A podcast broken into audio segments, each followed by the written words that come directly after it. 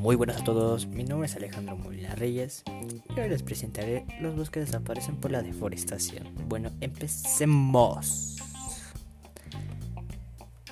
¿Qué es la deforestación?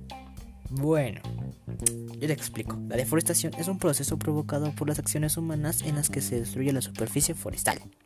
También la pérdida de bosques puede ser naturalmente, como por ejemplo tornados, lluvias eléctricas, grandes tormentas, erupciones volcánicas, etc. También la deforestación se da por la ambición humana por la tala o quema de árboles, como ganar insumos industriales como la industria de madera y papelera, entre otras.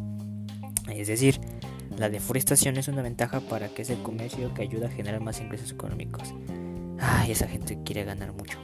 Bueno, yo pienso que el impacto que tiene la expresentación hacia el medio ambiente es hacia más negativo que positiva ya que puede ocasionar la extinción local de animales, así como la pérdida de recursos genéticos, el aumento de plagas, etcétera, etcétera, etcétera.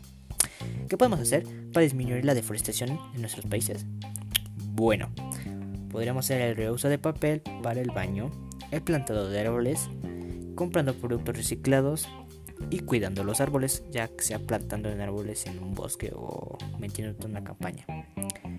Bueno, y así finalicemos este podcast. Muchas gracias por su atención y que tenga muy bonita tarde. Hasta luego.